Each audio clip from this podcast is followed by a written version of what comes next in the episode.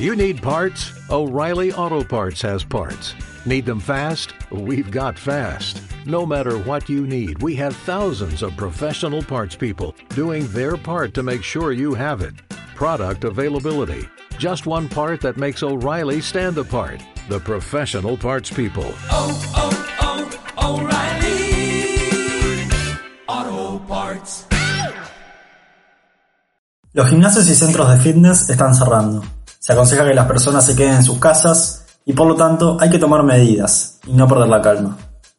Hoy no te vengo a hablar del coronavirus, sino de cómo llevar a cabo nuestros entrenamientos en casa y así no perder los beneficios que veníamos ganando en el gimnasio. Así que comencemos. No se sabe cuánto tiempo podrán durar los gimnasios cerrados, por lo tanto es importante tener un plan B estratégico que nos permita seguir estando activos. Este plan B no tiene por qué ser una super rutina programada con ejercicios que conlleven un nivel técnico muy alto porque la idea es poder mantenernos en el tiempo que entrenemos en casa para después volver al gimnasio y continuar con nuevos estímulos. La idea de esta rutina es mantenernos y perder la menor cantidad de masa muscular posible. Si veníamos trabajando con pesas con el objetivo de ganar masa muscular, puede que perdamos estos gains ya que puede que no contemos con los elementos necesarios para generar un estímulo suficiente para el aumento muscular. Entonces, ¿cómo tiene que ser nuestra rutina? Voy a hacerte dos recomendaciones el día de hoy para llevar a cabo tus entrenamientos en tu casa. Si sabes que vas a entrenar dos o tres veces por semana y no puedes más por algún motivo, mi primera recomendación es trabajar todo el cuerpo en cada sesión. Por lo tanto, es importante que integres ejercicios como las sentadillas, flexiones de pecho, planchas, tanto dinámicas como estáticas, y algún ejercicio que implique más la parte cardiovascular como son saltos, eh, saltos militares, escaladores, burpees, etc. La segunda opción que voy a recomendarles es para las personas que van a entrenar 4 días o más en la semana.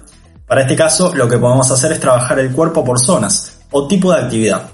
¿A qué me refiero? Al tener una frecuencia moderada a alta en la semana, podemos vincular días de trabajo de fuerza y otros días realizando ejercicios intermitentes, trabajando aspectos aeróbicos y anaeróbicos.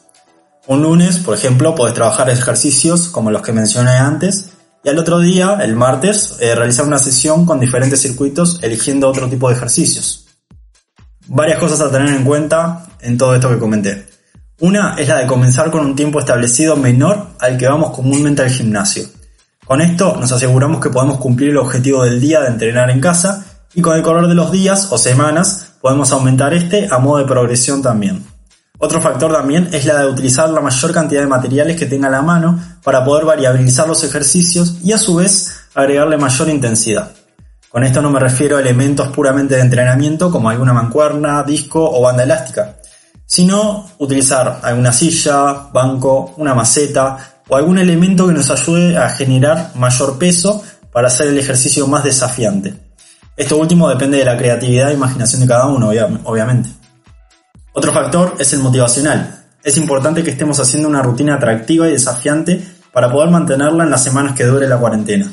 Sin duda que el cambio de entrenar en un gimnasio a entrenar en casa es notorio, pero de igual modo es importante hacer ese esfuerzo para no quedarnos inactivos y así seguir cuidando nuestra salud. Con respecto a todo esto que comento, quiero anunciarles que en el canal de Entrenate lanzamos un espacio llamado Entrenate en casa, la idea es subir rutinas cortas de entrenamiento y puramente llevadas a cabo con el peso corporal. Te invito a chequearlas y si ves que te gustan las mismas, realizarlas para poder cumplir con el entrenamiento del día.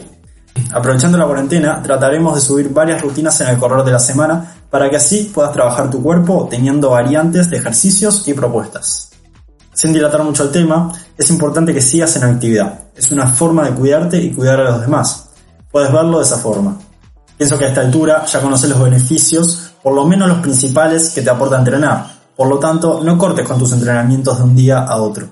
Date tiempo, apronta y acomodar el lugar donde los vas a llevar a cabo y comienza. Sin duda, no es lo mismo que sin amigos, elementos de gimnasio y sin materiales a la mano, pero el cuerpo es una herramienta fundamental la cual puedes hacer que trabaje de muchas formas para que ésta se mantenga fuerte y sana. No sabemos cuánto puede durar esta situación, por lo tanto, quedarse en la inactividad de seguro no es la mejor opción. Al final del día, el que toma la decisión eres tú. Espero que este capítulo te haya gustado y de ser así, te invito a compartirlo en tus redes sociales para poder seguir ayudando a más personas y continuar subiendo contenido de este tipo. Quien te habla es Ernesto Cabrera. Te dejo un saludo y hasta la próxima.